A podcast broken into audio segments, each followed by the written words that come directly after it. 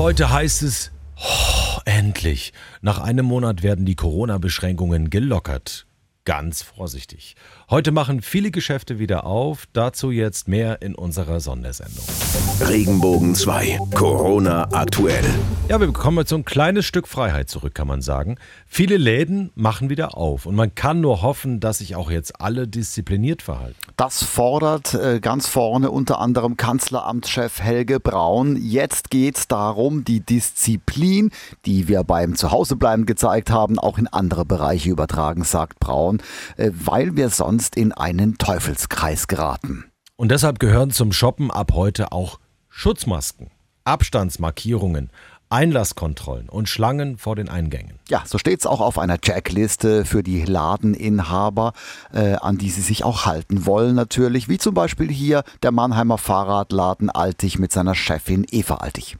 Also wir haben auch vom Handelsverband jetzt halt schon natürlich so Verhaltensregeln gekriegt, ja. Oder auch der Kundschaft zu sagen, sie soll jetzt nicht unbedingt alles anlangen in der nächsten Zeit und so weiter, ja. Sonst hat man ja immer gezielte Kundschaft und aber auch, ja, ich sage jetzt mal, Kundschaft, die nur schaut. Für uns wäre es natürlich im Moment ideal, einfach nur die Zielkundschaft zu haben, die nicht nur einfach sich umschauen will. Das ist im Moment schlecht zu handeln, ja. Also wenn man ein Fahrrad kaufen will, hm. dann soll man einfach hingehen und ein Fahrrad kaufen. Und, Fertig. Und nicht einfach. Und nicht lang fragen. Und, nicht, und was ist denn das für ein schönes Fahrrad genau. da und so weiter. So meint sie es. Und dann am Mittwoch öffnen auch in Mannheim fast alle 60 Geschäfte im Einkaufszentrum Q6, Q7 wieder.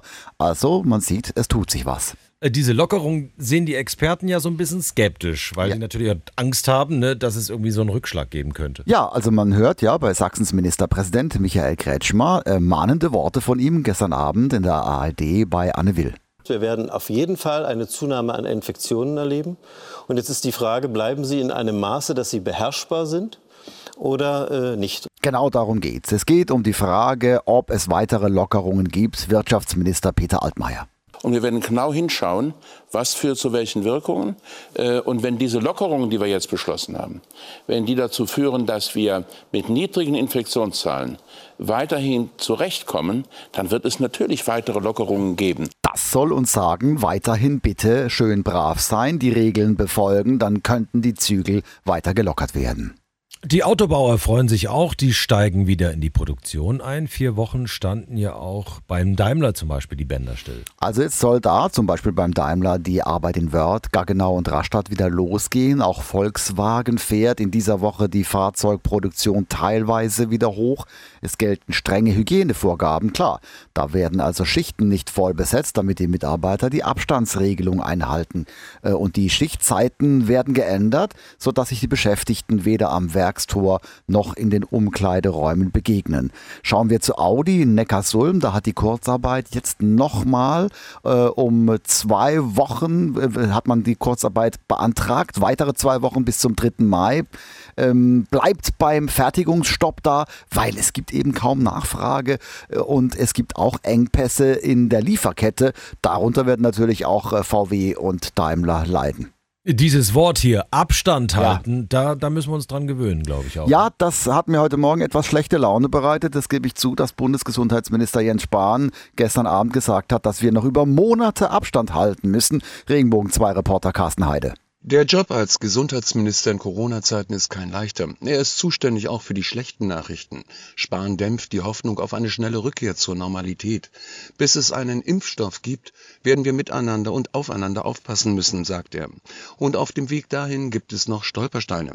Spahn weist auf die Bedeutung der Gesundheitsämter hin, die die Infektionsketten klären und Kontaktpersonen identifizieren müssen. Sie seien aber personell und digital nicht hinreichend genug ausgestattet. Sie müssten in Zukunft Zukunft mehr Aufmerksamkeit bekommen. Die Deutsche Post bemüht sich in der Corona-Pandemie weiter um eine Sonntagszustellung von Paketen. Ja, es wäre hilfreich, wenn wir einen weiteren Tag bekommen könnten, um in der aktuellen Situation der Flut der Pakete Herr zu werden, heißt es da. Regenbogen 2 Reporter Jan-Henne Reitze. Etwa 8 Millionen Pakete stellt DHL im Moment deutschlandweit pro Tag zu. In Nicht-Corona-Zeiten sind es nur gut 5 Millionen. Die Post warnt deshalb vor einem Kollaps des Paketsystems, den sie durch die Sonntagszustellung vermeiden möchte. In Bayern war das gestern schon möglich, nachdem dies das Landesarbeitsministerium dort genehmigt hatte. Es drohen aber juristischer Ärger und unterschiedliche Regelungen in den Bundesländern. In Berlin waren mehrere Paketdienstleister vor Gericht gescheitert, als sie mit ähnlichen Argumenten versucht hatten, eine Sonntagszustellung durchzusetzen. Oh, oh, wenn, wenn die Sonntagszustellung durchgeht, da wird sich der Amazon-Chef aber freuen. Das, Chef. ja, das Ja. ist wahr.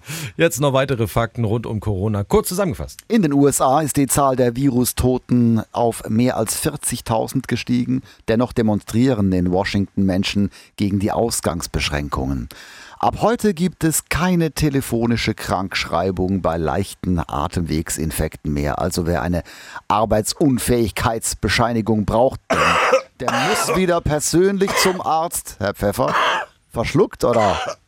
Ja, also und wir haben noch eins. Ja. Seit dem Wochenende hat auch Heilbronn sein erstes Autokino auf der Theresienwiese. Wir wissen ja, Autokino Oh. ist gerade in. Am Freitagnachmittag war die Premiere mit den Känguru-Chroniken und die Abendvorstellungen, die waren teils ausverkauft. Regenbogen 2. Corona aktuell. Auch als Podcast und im Ticker auf regenbogen2.de. Wenn dir der Podcast gefallen hat, bewerte ihn bitte auf iTunes und schreib vielleicht einen Kommentar. Das hilft uns sichtbarer zu sein und den Podcast bekannter zu machen. Dankeschön.